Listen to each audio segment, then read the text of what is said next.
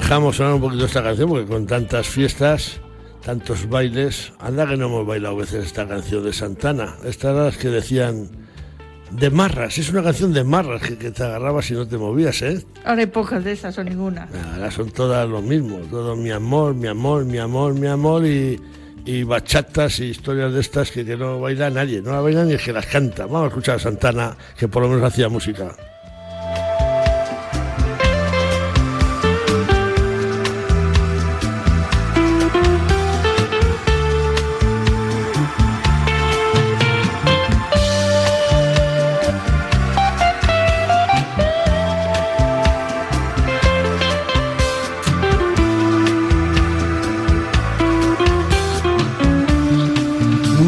Pues venga, vámonos con el dicho semanal, esos dichos que nos llegan al correo atenazón.gmail.com como nos llegan las propuestas que las, las contamos eh, aquí en nuestro, nuestro programa. Esta semana el dicho nos ha llegado desde Segovia y nos lo ha enviado Lucía Coto y dice así, nadie necesita más unas vacaciones que el que acaba de tenerlas. Si lo dijo desde Segovia Lucía Coto, dicho queda, y ella sabrá por qué lo dice. La verdad es que volver a currar es duro. ¿eh? Dicho queda, amigos. Dicho queda. Hemos llegado al final del programa Capicúa 505. Así que eh, gracias a todos cuantos nos han ayudado a realizarlo. A Raúl Santamaría y a Adrián Gómez y a Gonzalo en los controles técnicos, a Chus Rodríguez y Jesús eh, Pérez Baraja en la producción. Y llegado a este punto, adiós con el corazón, decimos desde Atenazón Dulce Rojo y Leo juntos, que yo me imagino que a disfrutar de lo que te queda de fiesta, ¿no? Vamos a seguir la fiesta. Vamos a seguir la fiesta, que no pare la fiesta, amigos. Gracias a todos, gracias por estar ahí y muchas gracias por hacernos crecer. Hasta la semana que viene. Adiós. Adiós.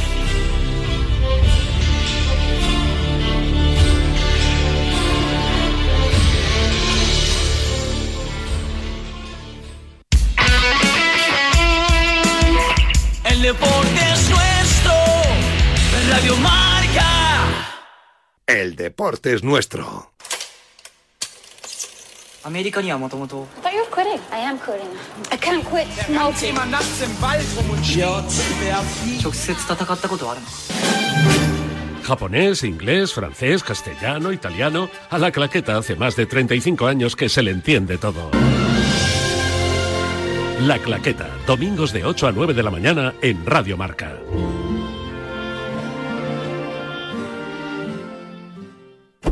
Coches. ¿Cómo? Durante el verano también se emite Marca Coches. ¿Cuándo? Pues los domingos de 10 a 11 de la mañana y cuando quieras. Si quieres descargártelo en el podcast. Ah. Y si quieres preguntar cualquier cosa. ¿Cualquiera? Sí, cualquiera. Pues escribe a marcacoches@radiomarca.com.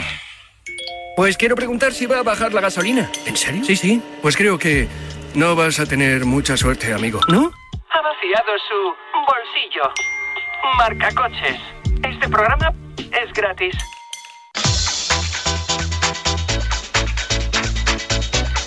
Al límite, con Fernando Soria.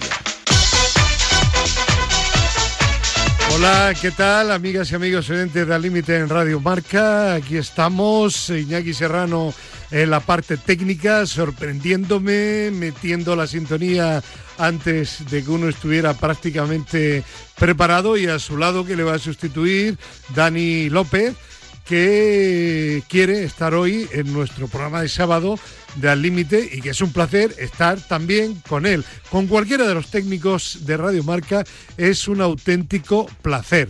Y con ellos y con ustedes, pues vamos a hablar de fútbol, de atletismo, de la estrategia de alimentación saludable y sostenible del Ayuntamiento de Madrid, del Día Europeo del Deporte Escolar, del curso de dopaje de la Universidad Menéndez Pelayo de Santander, de España se mueve, de Mm, programa deportista en Teledeporte y terminaremos, como no, con nuestra doctora favorita, Ana María Jara Marcos. Todo ello donde aquí en Radio Marca, la radio del deporte.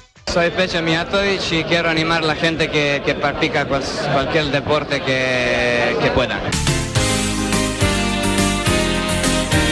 Es un mensaje de Al Límite y de Radio Marca. La radio del deporte y también del recuerdo, porque no olvidamos a Mijatovic, que fue el que marcó el gol de una de las finales que ganó el Real Madrid de la Champions. Profesor López Lombela, buenos días. Hola, buenos días. ¿De qué final fue? Usted que De tiene la- buena la- memoria. La, séptima, La séptima. contra la Juve. Bueno, gran jugador, ¿no? Sí, hombre. Sí. Peja Mijatovic. Sí, señor. Muy bien, ¿quién era el entrenador del Real Madrid? El entrenador era... Ay, Ay, no, calla, calla. don Vicente, De- No, el, el alemán, era... Heinkel. Era Heinkel. ¿sí? A, a ver, eh, Gerardo Cebrián, buenos días. Hola, ¿qué tal? ¿Y quién era el entrenador? El alemán, que El alemán. de maravilla al fútbol, por cierto. Vale. Pedro Calvo, buenos días también para ti. ¿Tú lo sabías o no? Sí, sí, lo he dicho, Henkes. Ah, es que no, no te ha abierto el micrófono habías Iñaki Serrano. micro, no, no yo me- sí, Iñaki Serrano, Ah, que está ahí parlando con Este Dani Iñaki- López. Este Iñaki... Ay, Iñaki, ay, ay.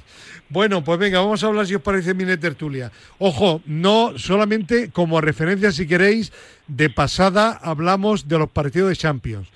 Porque mañana domingo vamos a hablar ampliamente de la Champions, de los equipos españoles y de aspectos relacionados con el partido, como Lewandowski, el camerino de los hermanos Marx o dichas, dicho de otra forma, lo que equivale a los partidos del Atlético de Madrid. Vamos a hablar de la ruina deportiva que no termina de momento, esperemos que sí que termine, del Sevilla y de la irregularidad del Real Madrid. De todo ello a nivel europeo, mañana incluso hablaremos de las crisis de algunos equipos de arriba de la Premier inglesa. Pero hoy toca mini tertulia de fútbol de liga, de primera, y si queréis, pues también tocaremos algo de, de segunda división. El primer partido de hoy, sábado, Rayo Vallecano, Valencia, 14 horas. Y me acordé yo el otro día de ti, Pedro, que decía, ojo con el Rayo Vallecano, que, que lo veo, que lo veo que va de menos a más. Eh, tuve la oportunidad de coincidir posteriormente con nuestra compañera de Marca y de Radio Marca, María del Marco, Julia del Mar, Julia del Juli- Mar. Cortezón, que es muy del Rayo Vallecano y decía, uff, no te imaginas la que hay liada dentro del Rayo Vallecano con un presidente muy, pero que muy especial. Te lo dije. Y tan especial es el presidente que el viernes leía yo en el marca.com ayer intento de agresión al presidente del Rayo Vallecano por parte de uno de los representantes de Raúl de Tomás. Claro. ¿Por qué será? Claro, pues porque, porque le habrá dejado colgado. Seguramente, claro. Pues seguramente, o sea que... A ver, co- eh, eh, ¿está tan mal el Rayo como parece y también el Valencia como parece también? No, No, a ver, Pedro. no, vamos a ver. eh, eh, no es que esté, esté tan mal. Yo el Rayo lo que le veo son situaciones durante los partidos en las que tienen más problemas que el año pasado para, para defender. Vale, es verdad que también tiene eh, un central lesionado y demás, y estaba jugando con el chaval del medio campo de central, que no, no sé si ya lo ha recuperado, pero es verdad que le veo pues, Bueno, pero también hay otra cosa que le pasa a todos los equipos que suben y, y hacen una muy buena temporada. Al año siguiente ya no sorprenden tanto y los rivales o cambian el sistema o los rivales ya saben cómo jugarle. Ya, bueno, pero, pero por eso mismo, si tú eh, los, las estructuras que tenías la, eh, la temporada anterior no las mantienes, sobre todo la defensiva, Lo bueno no lo mantienes. Claro, vale, vale. al final, eh, al final ya no es ya no es solamente lo que tú estás diciendo, sino al tener esa debilidad, No mantienes lo bueno y, Pues te cuesta y- más. y perjudicas te lo más. malo. Acordaros que el Rayo el año pasado se salva gracias a la, pri- a la primera vuelta que Sí, hace, sí, la segunda sí, vuelta le costó muchísimo más. Entonces, al final, pues es lo que yo le estoy viendo, que este año le está costando más el inicio y un equipo como el Rayo, como le cueste más el inicio, si luego en la segunda vuelta tiene problemas, Ya. pues con todo lo que hay por detrás, ya no deportivo, Pasa lo que al Levante el año Eso pasado. es, eso Claro. es lo que hay- por ahí es por donde quiero ir. Ya. ¿Y el Valencia te sorprendió el otro día o no? No, el Valencia a mí me gustó contra el Atlético de Madrid Sí. y, y el otro día me gustó bastante también. El Valencia, dentro de un orden, no, no es que me maraville, pero sí que le veo un equipo estructurado, que trabaja, que está cogiendo un poco la Y, idea del y- y han hecho nuevo. una plantilla mejor de lo que esperaban posiblemente. ¿eh? Sí, sí, sí, sí, sí. Y sobre todo que este hombre ah, em, no se ha quejado, quiero decirte, Sí, como sí, Bordalás o como los anteriores. Ha No. dicho, esto es lo que tengo, con esto es con lo que trabajo. Sí, sí, sí. Y, y es, y, es, y es lo que está haciendo. Está un poco haciendo el equipo en línea a su forma de ser y, y- y de cómo él jugaba. Profe, y dicho lo dicho, No, ¿cómo ve, usted el ve, partido? eh, no, sí, sí, eh, pero ¿cómo no lo voy a ver? Pero eh, te- lo, que estáis diciendo ahora Sí, mismo, es verdad. Ese hombre ha acoplado eso al fútbol, no a dar patas. Ese hombre ha entrado trabajando y a lo mejor los futbolistas... ¿Se refiere usted a Bordalás? Estoy- yo, yo me refiero a este hombre, Vale. al que está mandando ahora. Ya, pero dí- dígalo por lo de patadas. Vale. Si yo ya lo Vale. sé, que me está usted queriendo tirar de la lengua. Ay, si es que Claro. usted, usted habla, hab- habla demasiado claro. No, pero es que, bueno, pues, pues hablo demasiado claro. Es así. Ah, un señor que entra, que trabaja, trabaja ya tres meses, o no menos, llevará. Y se le ve que hay un, otro fútbol, que no es, que es proponer, jugar, enseñar tu- tus, tus cartas, enseñar tus cartas cuando, para engañar, pero vamos, de, de todas maneras, hacer otro fútbol que sea, eh, que, que sea, ah, joder, lo diré, que sea bueno para el, para el público y así están de contentos. Hasta ahora, ya veremos a ver después. A ver. ¿Algún apunte más, Gerardo? No, yo estoy con Pedro mm, y bueno, y con el profe también, ¿no? Eh, más que del Valencia, eh, me voy a centrar en el Rayo y lo veo muy mal, ¿eh? Eh, uf, creo que lo que ha dicho Pedro, ¿no? Que va a terminar como el Levante el año pasado, ¿eh?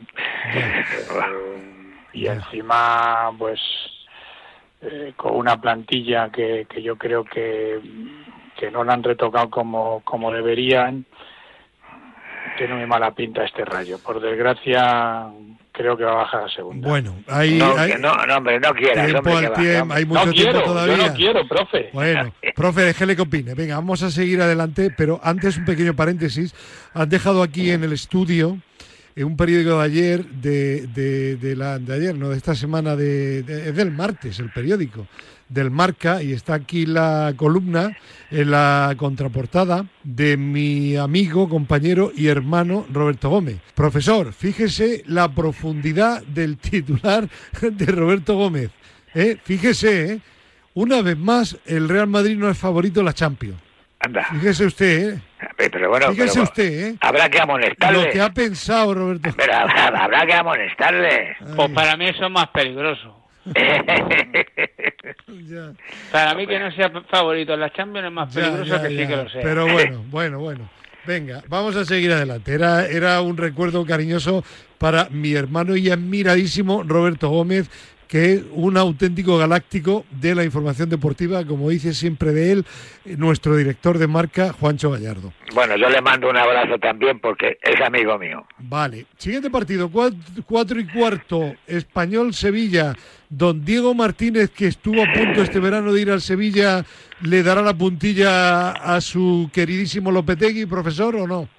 Pues hombre, es, el- es que lo que han hecho con el Sevilla ha sido desmantelarle también. Y que no tiene ninguna culpa de mira, el entrenador. Sí, pero, pero el año pasado ya el Sevilla en la segunda vuelta tuvo muchísimos problemas, ¿eh? Sí, Bueno, pero vamos a ver, pero vender lo que tiene, para si es que, si es que allí, eh, aquí qué hacemos, una, una fábrica de hacer futbolistas para luego vender, ponerle todo muy bonito, o qué hacemos? Claro, a ver, y pues, pues, pues por eso admiro a lo del Madrid. Ya. Eh, Pedro, el español el otro día ganó. Eh, ¿Este español te, te va pareciendo un equipo a imagen de Diego Martínez como para dar la puntilla al Sevilla o no? Parece que va cogiendo ese aire. Parece que va cogiendo ese aire. Eh, Ganó en va- Bilbao. Sí, sí, ganó en Bilbao y al Madrid se lo puso bastante difícil. Entonces, mm, yo, a mí me falta algo en defensa, pero, pero sí le veo que va cogiendo el aire a, a Diego. Y, y tengo, estoy convencidísimo que va a ganar. Que va a ganar porque el problema del La Sevilla puntilla. ya, ya es que eh, con todo lo que ha salido, los jugadores no quieren al entrenador, el entrenador ya, ah, ya no es como antes, que ya sí que salen nombres que le pueden sustituir, Sí, sí, y sobre, para, sobre todo... Eh, Pedro, no por mi olfato de periodista, no de otra cosa. Eh, no le han destituido todavía porque este Porque no- partido es fuera de casa y no tienen todavía el sustituto. Eso Así es, de claro. es. Eso es. no, no, si no estaría destituido el mismo día de Le han dicho, bueno, si gana, pues ya veremos. Y sobre todo, y voy a hacer un apunte, aunque decías que no tocáramos Champions, pero es, es solamente un apunte. La alineación que saca el otro día contra el Manchester en el primer tiempo es de entrenador que ha perdido los papeles. Ya. O sea, tú no puedes dejar a tus dos delanteros contra un equipo que sabes que te va a dominar, que tal. No po- pones a Isco de falso 9. Ya. O sea, cuando tienes dos delanteros como como en Nesir y, y el y el y, y- y el Rafa Saco. Mir, Rafa Mir, sí. por favor. O sea, entonces yo creo que todo eso está marcado. Y además, pues que los jugadores saben que es la puntilla. Si los, si pierden en, en- contra el español, saben que le van a echar. Entonces ahí Me los la has jugadores. quitado de no- la boca, Pedro. Claro, claro. Me no, la y has los de la boca. Los Es jugadores no, no van a hacer nada por ello. ¿Y por qué no les ¿Cuál? quieren? ¿Por qué no les quieren a Lopetegui? Mm, De esos entrenadores también muy intensos complicado, como, es como complicado, Tuchel ¿eh? como Klopp, sí, como Conte, de los que hablaremos mañana, sí, es complicado. es complicado, sí. Eh, es buen es buen entrenador Hombre, en sin trabajo duda, y tal, sin pero duda. Con él el Sevilla ha ganado la Europa Liga, no nos engañemos. Sí, pero tú lo has dicho, ¿eh? Eh, los últimos años co- con el Sevilla en Liga, el equipo se ha ido en la segunda vuelta, ¿eh? Sí, sí, sí. sí. Ojo también. Pero es que es un entrenador complicado en el carácter. Ya, ya, ya. Bueno, eh, Gerardo, ¿apuntamos algo No, o nos vamos no, a no, hablar del. Barça? Que si pierde el Sevilla, Lopetegui ya tiene las maletas hechas. Y si gana, no me extrañaría que también, según Y si gana, pues aguanta una semanita más. Ya. Bueno, y nos vamos a Cádiz. Cádiz, Barcelona, 18-30. Aquí parece el resultado tan claro, tan claro, tan claro, profe, que miedo me da. No. Si fuera yo del Gana Barça, el quiero Cádiz, decir. hijo, ¿eh? ¿Eh? ¿Eh? Gana el Cádiz. El año pasado ganó el Cádiz. ¿Apostamos algo? Yo me apuesto ¿A lo qué? que quiera que le mete 0-3. claro, claro. A ver. Pues eso digo yo, yo habéis, apuesto. habéis entendido, habéis entendido mi punto de ironía, ¿no? Sí, sí, sí, por eso. Ya. Por eso cuando ha dicho el profe, ¿aportamos algo? Digo, sí. A ver, ¿alguien, ¿alguien piensa de verdad, de verdad que el Cádiz puede ganar o no? Es imposible. Nada. Pero ¿cómo va a ganar el Barcelona si es un equipazo? ¿Y habéis visto jugar al Cádiz? ¿Habéis visto jugar al No, Cádiz? yo no lo he visto. no. Bueno, pues cuando le veáis me lo decís. Y, y que, y bueno, el, el año pasado el equipo, mm, mm, desde que llegó Sergio, estuvo bien. ¿Qué, qué le ha sucedido? Pues nada, porque lo salvó el año pasado por de pura casualidad, Bueno. porque el Granada perdió, pa- pa- Sí, bueno, no, el, no el el Granada, no penalti, sino tendría, de- el Granada no tendría, no hubiera bajado el Mallorca, ¿no? No, no, no. El Cádiz. bajado el Cádiz. Ya, Era el último. Era el, en Ya, igualdad ya. de condiciones. Bueno, era hay, hay también algo que me llamó la atención, que leí en Marca, el, el presidente recientemente dice, es que los jugadores no quieren venir al Cádiz. Y eso sí que es verdad, ¿eh? Pues por algo será. Efectivamente, por eso digo, cuando los jugadores no quieren ir a un equipo, malo, ¿eh? Por algo será, que es lo que hay detrás y, y Es todo una lo que se ciudad hace. preciosa, ¿eh? No, pero no, si No, no, pero no, la no. ciudad es preciosa, el público es precioso, la gente Sí, guapa, pero- la gente guapa, ¿no? Ya. Pero algo pasará efectivamente Pero por- porque hay mucha política en entre los sitios, ¿no? jugadores se, se sabe, se habla entre ellos. Ahí hay jugadores Bueno, que no, no pueden sé, jugar yo- en primera división. Fali ya no está para jugar en primera división. Estoy hablando ya a nivel, creo- de, a nivel de fútbol, ¿eh? de táctica. Hay jugadores que no, que es como lo que hablamos el año pasado con Germán. Sí, la, con la otro, el plantilla se ha quedado muy debilitada. muy debilitada. clarísimamente, Pedro. y- sí. Dime. Yo creo que el Cádiz va a rivalizar este año con el Rayo.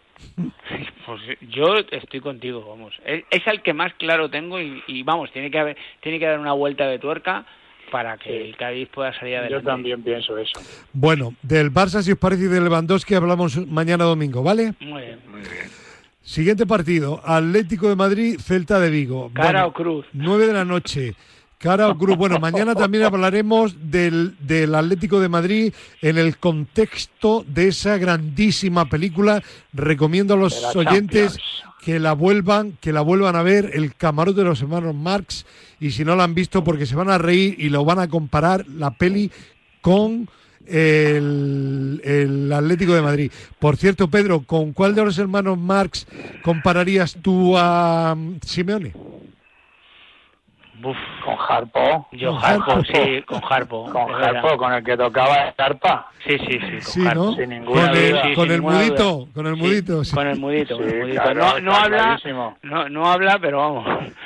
Está clarísimo. Sí, sí, sí. Bueno, bueno. Introvertido de, cojo- de eso. Eh, Eso, eso, eso, eso, eso, eso, déjalo dicho. Bueno, eh, Atlético de Madrid, esto yo, re- si me pregunta, o si os está preguntando algún oyente, ¿cómo lo juego? Jueguelo usted al 1x2. No, hombre, claro. Vamos. Claro, eh, Depende de, de Yago Aspas. eso es, Bueno, no, eso es. eh, igual que yo te lo he quitado antes de la boca, tú me lo has quitado ahora. Claro. Depende Vale. de Yaguaspas. Muy bueno, y de y de Griezmann. No, vamos a ver, Sí, si, si- porque hasta ahora el aquí, que- aquí el- el este que- equipo es, es excelente. Profe, está resolviendo Griezmann saliendo en el minuto 60. Claro, pues porque así lo tienen en el contrato que tienen firmado Ya, el ya, Barcelona y lo, el Madrid. lo- lo O sea, comentamos aquí la semana pasada. Claro. Bueno, pues venga, nos vamos entonces al domingo. Real Madrid, Mallorca, 2 de la tarde. Partido también claro como el Cádiz-Barcelona, profe. No, es que ya se lo ha dicho el jodidito del, del entrenador, eh, del, del mexicano. Mexicano. Ya se lo ha El dicho. Vasco Estos- Aguirre. Estos jodiditos nos ganan. Bueno, hoy, hoy día, hoy día la realidad es que hay una gran diferencia entre un equipo y otro. Pero, pero bueno, quién sabe, ¿no? En principio, en principio debería ganar el Madrid. El Madrid, el Madrid no se deja, no se deja engañar. Yo creo que debe ganar, aunque tengan algún fallo como siempre en defensa y, y jueguen Pues porque habéis, tra- habíais traído un defensa que decíais que era un fenómeno.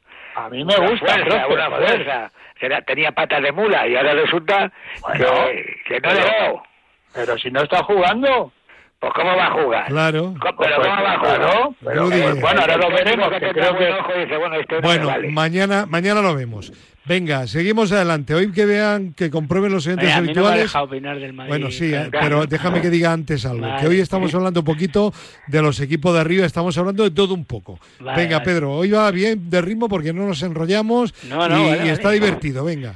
No, eh, vamos a ver, yo, como, como ha dicho el profe Gerardo, eh, todo lo que no sea ganar en Madrid sería algo extraordinario, pero lo único que puedo decir que el Mallorca con este tipo está trabajando muy bien defensivamente, lo he visto bastante bien defensivamente con la línea de 5, que ha pasado la línea de 5 y, y, y se va a Y, meter atrás y, va a salir a la contra. al Madrid le- sin Benzema le vienen mal. Y le vienen mal, sobre todo porque luego eh, deja muchos, el Madrid deja mucho espacio a la espalda, por- porque es normal, porque y sobre todo en el Bernabéu que ataca más. Entonces que estos equipos te pueden pillar en, en una transición En y, una contra, hombre, y te, claro, y, te, y te puede poner la cosa difícil, pero todo lo que no sea que gane el Madrid sería extraordinario. Vale. Pedro, marca, gana el Madrid y marca hace doblete Hazard. Perfecto. Vale. No, doblete no, pero yo creo que sí será eso, que un Vale. gol. A ver, eh, Bueno, seguimos. pero yo digo eso. Cuatro y cuarto de la, de la tarde. Mejor me callo, digo la semana pasada. Me está gustando este Atleti de Bilbao. Llega el español y le gana. ¿Y qué dijo el señor Calvo? Sí, sí, sí, sí, sí. No, sí. pero yo dije lo mismo que tú, Fernando. Ya, ya, ya, ya. Y joder, llega el español y toma. El profe, el profe con todo su amor de técnico, como otro técnico también, con Valverde, y al final, pues mira. Eso no tiene nada que ver. Eso es, Eh, eso es. Eso es el fútbol y es un accidente. Ya. Y, y sobre todo en Bilbao, claro. Es porque- el Bilbao, que, que al final es el Atleti, que el Atleti Claro. te da una de cal y otra de arena. Sí, sí, el Atleti sí. es capaz de venir a puede ganar, ganar- ganar 0-3 y palmar A- con el hasta Cádiz. perdió con el Granada que el año pasado bajó. Claro, Sí, claro. sí, es sí, decir, sí. que puede ganar en Elche. Que puede ganar, sí, sí. Claro, sí. Sí, claro. porque el Claro Elche no está ganar. bien. También puede palmar, Claro que ¿eh? puede ganar. Eh, El Elche es otro equipo que lo tiene, lo va a tener complicadillo también Sí. este año, claro. Sí, sí. También, también. Claro. Huele, uf, También. Bueno, mm, mm, vamos a seguir adelante. Getafe Real Sociedad 18-30. Uf. Vaya misterio. El, el señor presidente del Getafe ficha a diestro y siniestro. Parece que va a hacer un equipazo. Y al final el Getafe, de momento, con la goleada que le pegó el otro día el Valencia, está un penúltimo con un solo punto en cuatro partidos. Y, Peor que el año pasado, eh, como sí, y yo empiezo a pensar que a lo mejor el problema no es tanto ya el equipo, sino que el problema es el entrenador, digo yo. Bueno, yo... A ver, ¿Usted qué opina, profe? No, yo lo primero que cuando empezó a fichar así, dice, "Uh, se va a salir de la tabla. Porque el otro día yo solo vi el resumen, pero el baño que le dio el Valencia fue monumental, ¿eh? Mete un meneo de mucho Ya el meneo que le metió el Y Valencia. jugando ya- con cinco defensas el Getafe, ¿no? Sí, sí, sí, sí. Menos sí, mal, ¿no? Sí, sí, sí. Aunque por otra parte, uno de los centrales era del Granada. Digo, bueno, esto tiene explicación. El portugués, que no está, no está fino. Huele- Domingos huele el Duarte. El Getafe también, uf, tiene, parece que tiene mala suerte. Ya, pero tiene un ¿no? Y- presidente listo que al final reacciona. A mí, Bueno, fijaros que yo yo pensaba en pretemporada, pensé que iba a ser la sorpresa de este año de Sí, la sí, Liga sí, sí. y, y, que, y sigo creyéndolo, pero ahí hay un problema de jugadores anclados antiguos que si Quique no es capaz de limpiárselos con la gente que viene nueva y meter sabia nueva y quitarse a esos jugadores va a tener un problema, porque Eh, yo no lo veo problema del entrenador. El entrenador es un entrenador bastante capacitado y, y es un entrenador que Ya, es muy buen entrenador y sabe de- trabajar. De todas formas, yo hay cosas. Veo alineaciones muy parecidas a, en- a tres años Pero, atrás. pero escucha, yo hay cosas que no entiendo. Eh, mm, el Getafe, que está fichando y está gastando dinero. Eh, yo, vi, yo estoy viendo a Ignacio Miquel en el, en el Granada.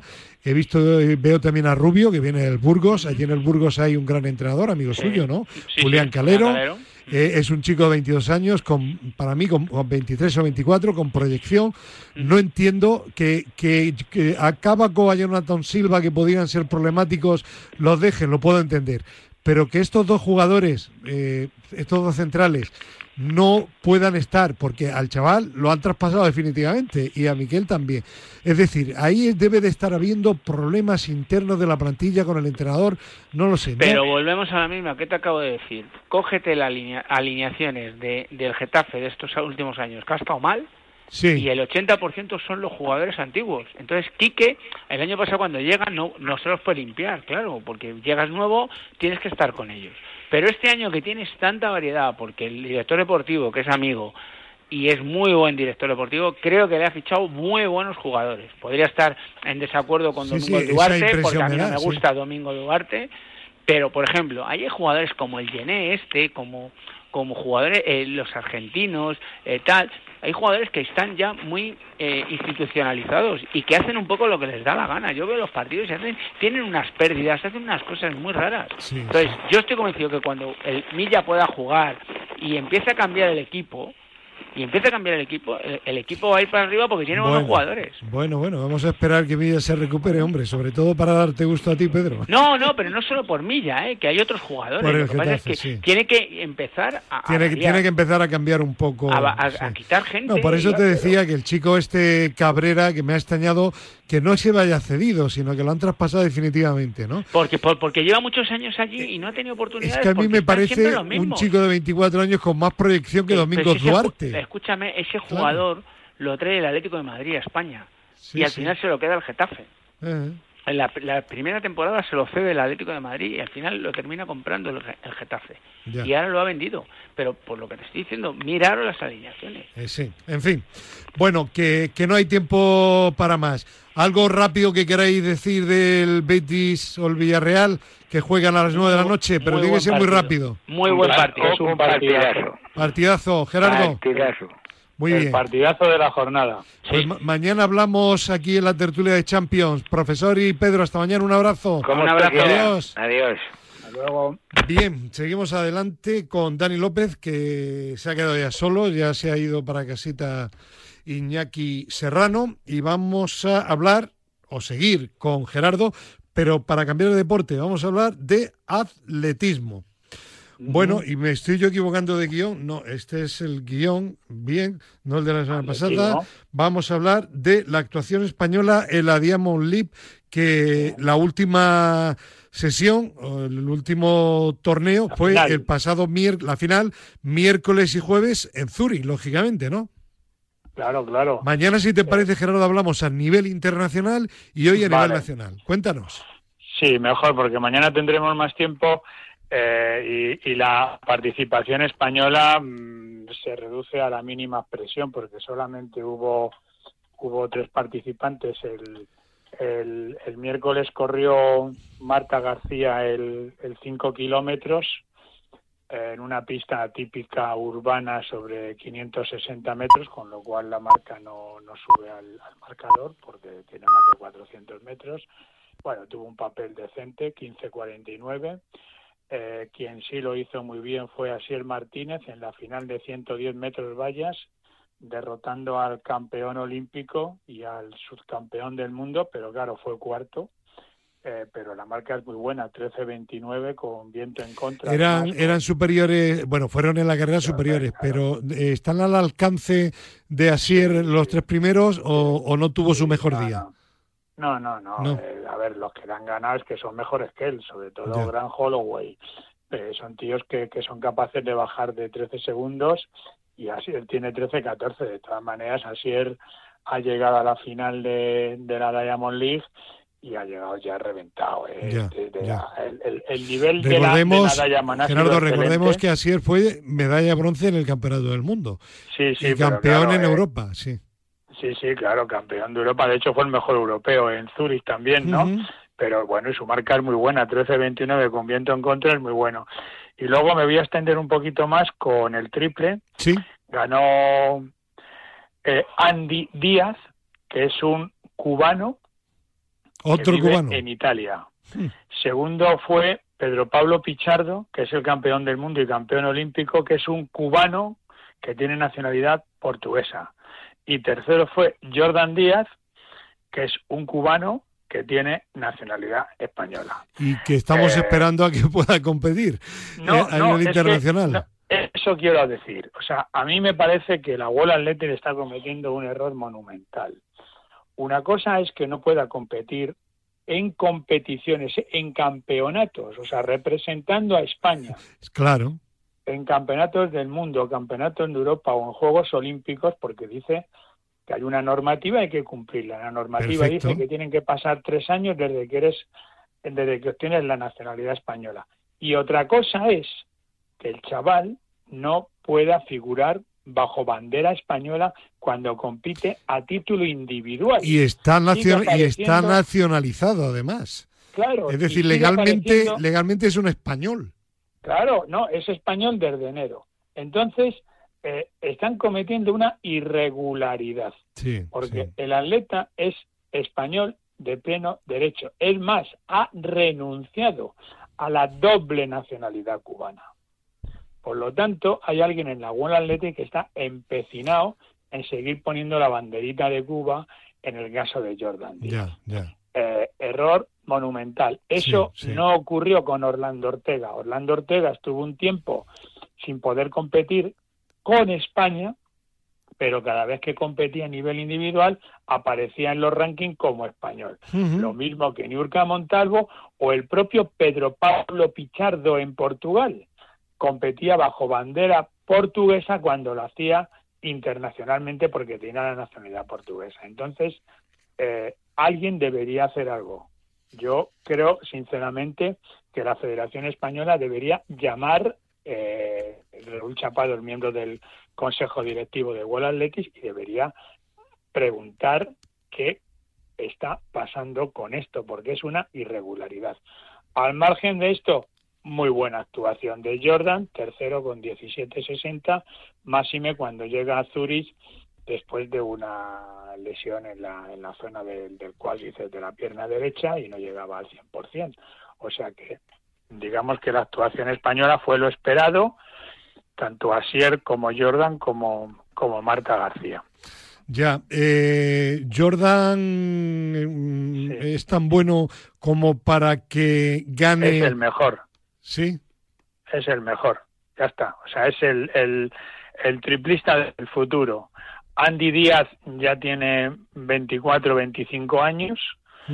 Eh, Pedro Pablo Pichardo también. Y este tiene 20. Ya. Y es un tipo 17-87. A su edad nadie ha saltado tanto. Nadie. Este tipo mm, batió el récord de- del mundo juvenil Ujú.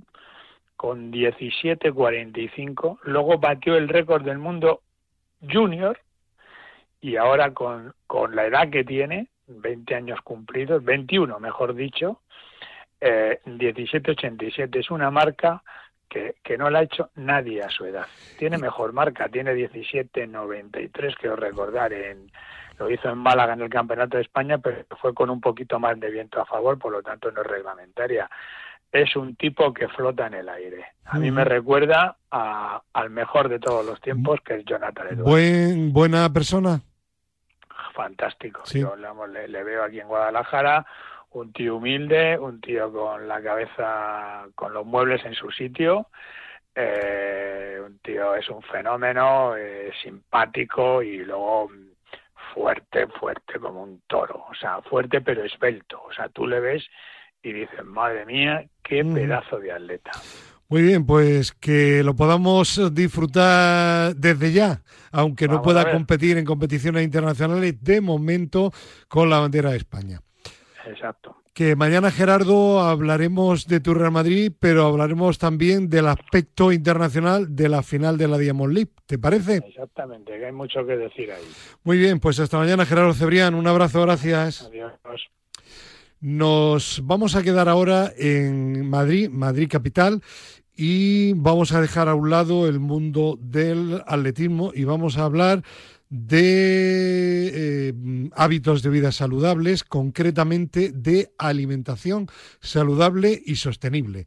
Porque la Junta de Gobierno del Ayuntamiento de Madrid ha aprobado la nueva estrategia de alimentación saludable y sostenible en el periodo 2022-2025. Tenemos comunicación telefónica en nuestro programa Límite de Radio Marca con Santiago Saura, concejal del área delegada de internalización y cooperación, me parece que me he liado leyéndolo, del Ayuntamiento de Madrid. Santiago Saura, ¿qué tal? Buenos días. Buenos días, buenos días, encantado de estar con vosotros. Es un poco largo el nombre del área, sí, es internacionalización Eso y es. cooperación, pero sí. Es que a esta hora de la mañana, los que no estamos muy acostumbrados a madrugar, pues nos trabamos un poco. Me pasa a mí que llevo tres años y medio al cargo de este área y todavía me cuesta internacionalización, que es largo, efectivamente. Bueno, eh, nos ha llegado la estrategia, eh, hemos leído un resumen y nos parece que es bastante interesante y sobre todo que muestra sensibilidad por un aspecto tan importante como la alimentación saludable el Ayuntamiento de Madrid. Sí, efectivamente, es muy importante. Es una estrategia que hemos aprobado, como bien decías, recientemente en la Junta de Gobierno y que contempla pues todas las medidas y proyectos en marcha o los que queremos poner en marcha en este periodo de cuatro años, de aquí al 2025. Y son en total 54 medidas que se recogen en la estrategia, se recogen, se integran y se coordinan y que vienen de, de todas las áreas, de todas las facetas de la actividad municipal del Ayuntamiento de Madrid. Básicamente son muchas las medidas, pero los objetivos principales eh, son, digamos, tres. En primer lugar, mejorar la salud, eh, contribuir a mejorar la salud de la ciudadanía con esa alimentación de, de más calidad, accesible y con una calidad, un equilibrio nutricional adecuado. Luego también reducir los impactos eh, también de este ámbito alimentario en el medio ambiente, ¿no? Eh, en general, en el entorno que nos rodea. Y también una parte importante que es apoyar a la economía local, a los productores de proximidad, al sector primario, agricultores, ganaderos del municipio, de la región y del entorno en otras regiones de España próximas también. Eh, creo que eso es lo que está diciendo es importante porque es una forma también de incentivar a las empresas del sector alimenticio de Madrid y de la Comunidad de Madrid, más sobre todo del ayuntamiento, de la zona del ayuntamiento, pero imagino que también habrá alguna relación en cuanto a la región, para que eh, procuren eh, que sus alimentos sean saludables, porque si es así, van a tener un apoyo promocional por parte del Ayuntamiento de Madrid. No sé si solo de promoción, imagino que igual también de otro tipo de ayudas. Sí, mm, efectivamente. Eh, los, los productores, agricultores, ganaderos en el municipio de Madrid, en alguna medida, pero en mayor medida en la región de Madrid y también en algunas regiones próximas a Madrid, dado que tengamos en cuenta que Madrid es un gran nodo de población, lógicamente, de consumo de alimentos y no se puede abastecer únicamente con el, la producción del entorno, digamos, más local o inmediatamente próximo, pero fomentando todo el tejido rico que tenemos de agricultores y ganaderos en la región de Madrid y en alguna próxima, estamos dando un apoyo a todo este sector primario que además está pasando momentos muy difíciles y además fomentando también alimentos de calidad y que además llegan a nuestras casas con de una manera más sostenible, por tanto, porque se trasladan desde un entorno espacial más cercano, con un coste y unas emisiones de transporte, emisiones de CO2 menores, y por tanto es un círculo virtuoso para todo el sistema alimentario. Parece... Por ejemplo, sí. por ejemplo en, en, en Madrid eh, hacemos eh, dos, eh, dos fines de semana al mes, se hace el eh, mercado de productores de planetario donde los ganaderos y agricultores de la región van directamente con sus productos, directamente el productor al ciudadano a vender esos productos. Y también, por ejemplo, en los mercados municipales de, dependientes del Ayuntamiento de Madrid o en Mercamadrid, que es el gran mercado mayorista no solo de Madrid, sino de toda España, el mayor de toda España, pues fomentamos también la presencia de estos productos de proximidad eh, para apoyar tanto, como digo, al sector productivo de nuestro entorno como a la propia calidad de los alimentos que permitimos que lleguen así a los ciudadanos. A mí, desde luego, me parece, Santiago Saura, un binomio tremendamente interesante, que es el fomento de la salud y de la economía, eh, o el apoyo a la salud y el apoyo también a la economía, eh, que están íntimamente unidos. Efectivamente, efectivamente. Eh, realmente tenemos un tejido, como digo, muy rico y de calidad muy elevada en estos productores de nuestra región y entorno y muchas veces eh, por el volumen que tienen eh, no son tan conocidos por los ciudadanos y queremos también ponerlos Claro. en valor en algún caso como un producto, eh, digamos, cotidiano de consumo alimentario y en algún caso también buscando esa diferenciación, ese valor añadido. Uno que busca, eh, puede ser desde un vino hasta una hortaliza, hasta cualquier producto de la ganadería de la Sierra de Madrid, que busca un producto que se diferencia en calidad, en personalidad, en carácter y que nos hace también disfrutar más de, de, pues, de una cena o de una en casa o en un, en un en cualquier restaurante o bar de nuestra ciudad, tener esa experiencia gastronómica singular. Eso hace incrementar el valor de estos productores de nuestra región y entorno y a su vez pues también dinamiza la economía y genera un valor añadido para toda la ciudad. Y como dicen todos los especialistas que intervienen habitualmente en nuestro programa Límite de Radio Marca, la clave para una vida saludable radica en el ejercicio físico y en una alimentación saludable. Luego, esa es una de las dos patas fundamentales para eh, poder vivir eh, muchos años, como todos queremos, pero vivirlos también con calidad de vida. Por ello, Felicidades al Ayuntamiento de Madrid, que nos consta que también se preocupa de la parte física y que todo esto sirva para que los madrileños, pues cada vez eh, vivan mejor porque comen muy bien. Eso es. Si me, efectivamente, así es. Eh, si me permites ya mencionar al, al, en colación con lo que estás comentando que precisamente una de las medidas y programas del Ayuntamiento de Madrid, justo en esta dirección que estás mencionando, es el programa ALAS, que llamamos, que es el programa de alimentación, actividad física y salud, que van totalmente de la mano, como comentabas. Es un Sí, programa sí. de Madrid Salud, que es un organismo autónomo del Ayuntamiento de Madrid, precisamente para reducir, sobre todo se focaliza en población que tenga eh, situación de obesidad o de sobrepeso, tanto para la población en general como para sectores concretos, como por ejemplo la población infantil. Eh, hay un proyecto que se llama Coles con Alas, que se focaliza pre- precisamente en los centros escolares y en el alumnado, los niños y niñas de estos colegios, para reducir, como queremos, pues la incidencia de sobrepeso u obesidad en estas en estas etapas tempranas y en general en la población. Pero bueno, las etapas tempranas es importante para evitar futuros problemas de salud o mayor incidencia de diabetes, tipo 2, etcétera. Y es un trabajo que hay que hacer día a día en cada escuela, en cada colegio y, como digo, en toda la población. Lo dicho, felicidades al Ayuntamiento de Madrid de por este programa saludable y que como nuestro programa es de ámbito nacional, los que nos estén escuchando, si tienen alguna incidencia en algún otro ayuntamiento, que copien, porque lo bueno, lo saludable, siempre hay que copiarlo. Santiago Saura, muchísimas gracias por su presencia aquí en el límite en Radio Marca y lo dicho, felicidades. Muchas Buenos gracias. días y buen fin de poder- semana. Un placer, encantado. Igualmente, adiós. Buenos días. Bien, pues seguimos adelante y vamos a hablar ahora de otra iniciativa súper interesante. El próximo día 30 de septiembre se celebra el Día Europeo del Deporte Escolar. Y como no, tenemos ya la comunicación telefónica con un habitual de nuestro programa Límite, Andreu Raya, director de la ONG Deporte para la Educación y la Salud. Andreu, ¿qué tal? Buenos días. Buenos días, Fernando. Pues la verdad que muy bien y muy agradecido de estar, bueno, o sea, contento de estar otra vez con vosotros y parece que, que, sie- que siempre estemos de- con, con buenas noticias, vosotros y nosotros, la verdad que, Sí. que es una alegría. Oye, y qué rápido pasan los años. Hace, hemos hablado posteriormente de otros temas, pero del año del Día Europeo del Deporte Escolar hablamos hace aproximadamente un año y aquí estamos otra vez. No Sí. sé si es que vivimos mucho o es que nos estamos haciendo muy mayores. Yo creo que lo, lo vivimos intensamente y eso y esa es la clave de que nos pase tan rápido el tiempo, ¿no? Bueno, y este año el día dedicado a la protección del medio ambiente. Sí, sí, sí, la verdad es que es una, bueno, pues es una, una alegría que se, que se dedique al, al medio ambiente, que además tiene, bueno, pues desde, desde que sacó el, el, el- aquel ministro de Canadá el informe Lalonde, que tenía su nombre, en el cual pues decía que era un factor importantísimo para la salud del el medio ambiente, o sea, el cuidar del medio ambiente y tener un buen, un buen medio ambiente y vivir en una zona donde realmente se respete y se haga el máximo, o sea, los máximos esfuerzos para que para que no nos incida negativamente en nuestra salud. Eh, ¿Habrá participación superior a la del año anterior?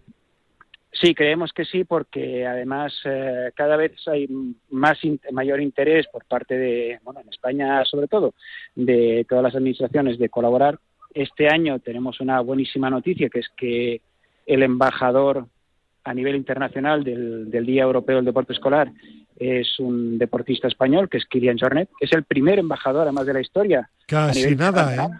Sí, sí, sí, sí, Kilian Jornet, que bueno, además ha coincidido que este año ha, ha batido el récord en la, en la Cegama, ha batido el récord en, en Mont Blanc, en la, en la Ultra Trail de Mont Blanc, y, y bueno, pues su fundación está realmente empezando a trabajar muy bien con, bueno, pues en todo, todo el sector educativo y en otros sectores, y bueno, eh, la verdad que es un embajador de lujo.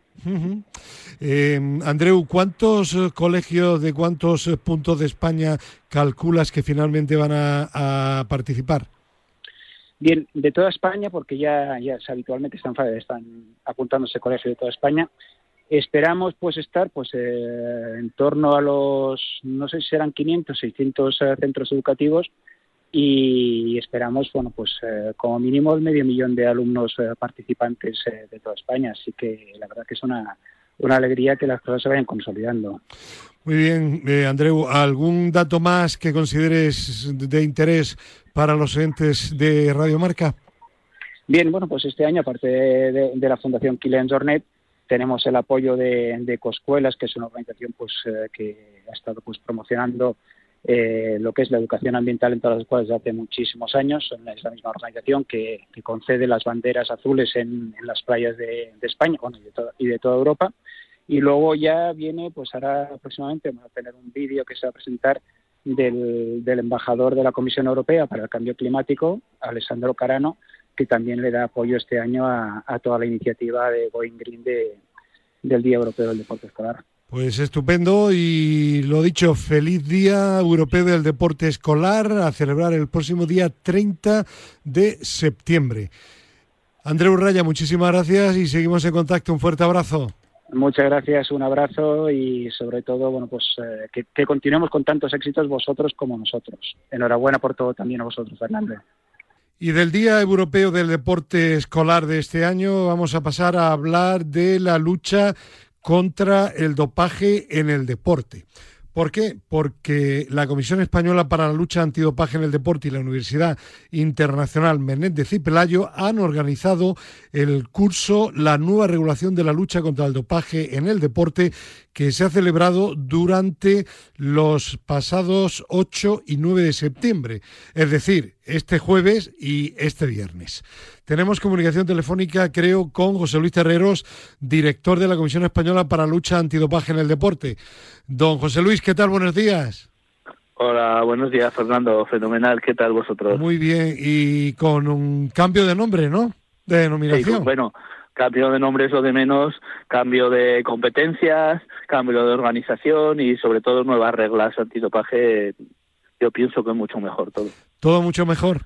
Sí. Incluso más independencia, ¿no? incluso más independencia, sí. Bueno, pues, bueno, respecto a la independencia, la verdad es que nunca. No, No, no, eh, sí, aclaro. No, podemos ningún- No, quiero podemos decir que no lo hubiera antes, pero quiero decir que ahora además eh, orgánicamente hay más. Sí, sí, sí. Orgánicamente ya no dependemos a través del Consejo Superior de Deportes, sino del Ministerio. Y bueno, A eso me refería. Directamente Todo eso- de- todo del bueno, Ministerio de. Cultura también, ¿no? Sí, todo eso es bueno. es sí. decir, hilo directo con el señor ministro. Bueno, tampoco es eso. ah, hay, hay, hay muchos escalones Hay- por el camino. También hay, hay que recordar que a pesar de todo eso, el presidente del Consejo Superior de Deportes es el presidente de nuestro Consejo Rector, aunque sea a un nivel, podemos decir, administrativo, de vigilancia de cómo se gastan los dineros y tal, pues ahí sí que tenemos que tener una- ahí sí que tenemos que, que- que demostrar que nuestro que presupuesto no lo tener, gastamos en que tener cuidado. Bueno, pues para hablar de este curso tenemos también comunicación telefónica con Matilde Carlón, que es la vicerrectora de Relaciones Institucionales y Programación de Actividades y responsable de la programación de los cursos de verano de la Universidad Internacional Menéndez Pelayo. Eh, Matilde, ¿qué tal? Buenos días. Buenos días, ¿qué tal? ¿Qué tal? Eh, ¿Cómo surge la idea de hacer este curso que ha sido realmente interesante? Pues efectivamente ha sido realmente interesante y surge de la de la propia agencia estatal eh, española para la lucha anti- antidopaje que nos propuso la iniciativa en sí, nos anticipó un programa que nos pareció muy interesante sus planteamientos y a partir de ahí decidimos en último término por el comité académico de la universidad incorporarlo a los cursos de verano. Eh, José Luis, eh, ¿qué es lo que mm, se ha tratado? ¿Qué temas mm, se destacarían de cara a nuestra audiencia que puedan ser de mayor interés? Sí, pues mira, lo primero que decirte que es un curso eh, que en el cual hemos querido poner en contacto con la nueva regulación a todos los, los actores del sector deportivo eh, en España. Quiero decir, eh, responsables legales, Sí. juristas, eh, técnicos, científicos, eh, eh, responsables de federaciones, de federaciones de atletismo, de ciclismo, de piragüismo, de distintas federaciones implicadas en la lucha contra el dopaje, eh, deportistas, hemos, ten- hemos tenido una- un elenco de deportistas fantástico y los principales medios de comunicación. Prácticamente solo habéis faltado vosotros ahí a la cita. Ya. Y, y entonces eso ha permitido pues pues hacer ponencias y discusiones muy interesantes sobre la nueva ley, sobre el pasaporte biológico. Hemos, hemos sobre- estado, hemos estado en espíritu, hemos estado siguiéndolo. a- ya lo, ya lo sé, ya sé, ya sé además que me, que me llamáis por eso. Y, y la verdad es que ha sido una experiencia. Yo tenía mucha, muchas expectativas sobre este curso so- y la verdad es que lo han superado. Te puedo decir de verdad que, que la implicación de todos, de todos estos estamentos tan diferentes, el intercambio de información, el poner claro sobre la mesa todas las cosas, ha sido algo, ha sido algo increíble, increíble. Curso y me para- imagino que la Universidad de José Luis habrá aportado extraordinariamente Bueno, bien, como siempre, ¿no? Ya sabes lo que es la Universidad Menéndez Pelayo y sobre todo si tienes la suerte de estar en el en el fantástico Palacio de la Magdalena al lado del mar eh, Santander es una joya como ciudad y el remate de la joya es el Palacio de la Magdalena la isla de la Magdalena y, y la universidad se ha portado como no podía ser de otra forma increíble claro Imagino, Matilde, que la universidad también contentísima, dado el nivel y la repercusión de, de este curso, que además era muy, muy conveniente, puesto que ahora ha cambiado, como explicaba anteriormente José Luis Terrero, la, la, la organización, ha cambiado también la normativa, es decir, que era una oportunidad única y necesaria, ¿no? Sin duda, nosotros en la programación buscamos que, que haya unos contenidos equilibrados, tanto en materias distintas como en materias, digamos, clásicas y cuestiones de actualidad. Y en este caso es clarísimo que había un- unos elementos de actualidad que hacían especialmente oportuna la iniciativa de la agencia. Por otra parte, eh, enlazando con, con lo que decía José Luis, ¿no? Sí. como director del, del curso, pues eh, entra perfectamente en, en uno de nuestros formatos que son los llamados encuentros. Y como él mismo ha expresado, pues literalmente es un espacio de encuentro, de convivencia en ese marco extraordinario, en el, en el, en el ambiente que propicia la universidad entre los distintos implicados, interesados en una cuestión tan importante que por otra parte conecta con uno de nuestros valores imprescindibles que es la ética, ¿no? no son solo los contenidos, sino lo que trasciende esos contenidos, los mensajes que se mandan en último término, con los cuales evidentemente nosotros estamos más que implicados. ¿no? Eh, a la vicerrectora de la universidad le ha llamado la atención algo en concreto de lo mucho que se ha hablado en este curso. Bueno, pues yo lamentablemente solo he podido atenderlo eh, fragmentariamente porque justamente el propio viernes cerrábamos Ujú. 12 semanas de programación en las que había ido más de 100 cursos, de forma que, que es imposible para mí Imposible, sí, atender sí, sí. Con la, con la, ni siquiera con una mínima eh, intención o atención a todas las propuestas tan variadas que ofrecemos. Sí que es verdad que en este caso particular, por el propio tema, yo soy catedrática de Derecho Administrativo y, además eh, eh, coincidía que muy queridos colegas estaban ahí, pues, pues pude asomar y disfrutar, menos de lo que hubiera querido, en, las sesiones en sí interesantísimas y además a la vista del programa y, y de los componentes de las distintas mesas y el propio planteamiento, eh, me- estaba segura y me consta después por las noticias que he tenido que, que fue más que ilustrativo y todo un éxito. Eh, José Luis Herrero, de todo lo que se ha tratado, ¿qué destacarías para los oyentes? A ver, yo lo primero que quiero decir, a decirle a Matilde que eh, o- o ayer al final de al final del curso tuvimos la visita del señor rector y yo le he prometido al señor rector que volveremos a hacer un curso semejante bien, porque porque no puede ser de otra forma y espero que vengas Fernando esa vez, ¿vale? Me apunto.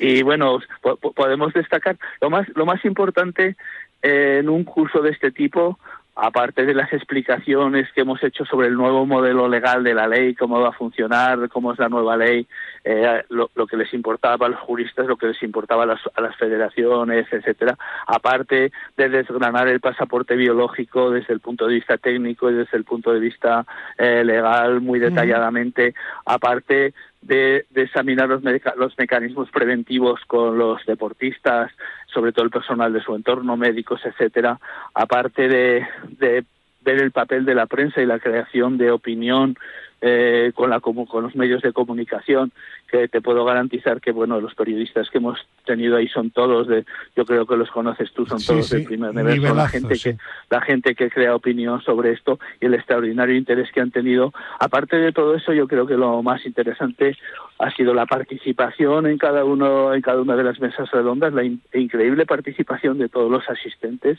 eh, a, a- a cara descubierta y discutiendo las cosas que teníamos que discutir y, y, y aparte eh, la- la- los intercambios eh, de conocimiento, de relaciones y tal en los pasillos entre las federaciones, los periodistas, los deportistas y nosotros los miembros de la agencia, que creo que ha sido una de las cosas más importantes del curso.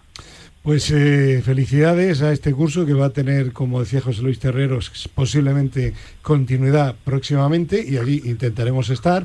Y felicidades a la Comisión Española para la Lucha Antidopaje en el Deporte y, por supuesto, a la Universidad Internacional Menéndez y Pelayo. Y José Luis, me vas a permitir que salude también y felicite a Miguel Ángel Adán, mi compañero periodista y responsable de la comisión, porque creo que ha hecho también un trabajo extraordinario y además como persona es extraordinario. Sí, sí, señor. Miguel Ángel Adán, además ya lo he dicho en público se lo agradezco, ha hecho un trabajo increíble. Ha conseguido armonizar todo esto, ha conseguido que no nos saliéramos demasiado de los tiempos, eh, teniendo en cuenta los intereses de la prensa y tal, que han sido muchos, y hay que felicitarle. Y también eh, agradecerte, agradeceros a vosotros pues la oportunidad de poder hablar aquí en la radio de, de todos estos Ya temas. sabes que para nosotros es un auténtico placer contar contigo y hoy también con la vicerrectora de la Universidad Menéndez y Pelayo. Pues Matilde Carlón y José Luis Terreros, muchísimas gracias y seguiremos en contacto. Felicidades, un abrazo. un abrazo, Fernando. Un abrazo. Estaremos en contacto. Bueno, pues eh, ahora nos toca hablar como cada sábado de España se mueve. Fernando Soria Hernández, ¿qué tal? Buenos días. Buenos días.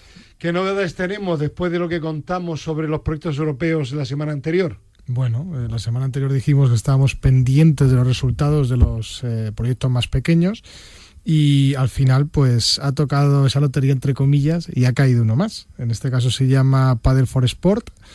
Eh, el coordinador es, eh, es de Valencia y se trata de fomentar el deporte a nivel inclusivo, en este caso a través del pádel.